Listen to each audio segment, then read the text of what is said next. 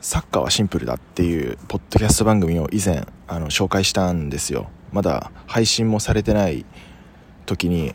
勝手に紹介して勝手におすすめするっていうこう謎の行為をしてたんですけど、まあ、いざ番組始まってみるとめちゃくちゃ面白い番組で、うん、ああ案の定面白くてよかったななんて思ってたんですけど、まあ、一応その今年の瀬ということもあってみんな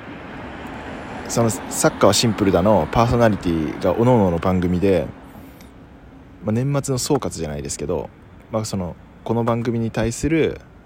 この番組っつうのはあのサッカーシンプルだの方なんですけどに対する総括をしていてそれがねもうお互いをこうリスペクトし合ってる感じの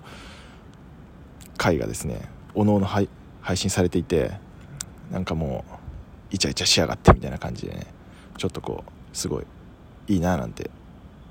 思ってます。そろそろゲストに呼ばれてもいいかなとも思ってます。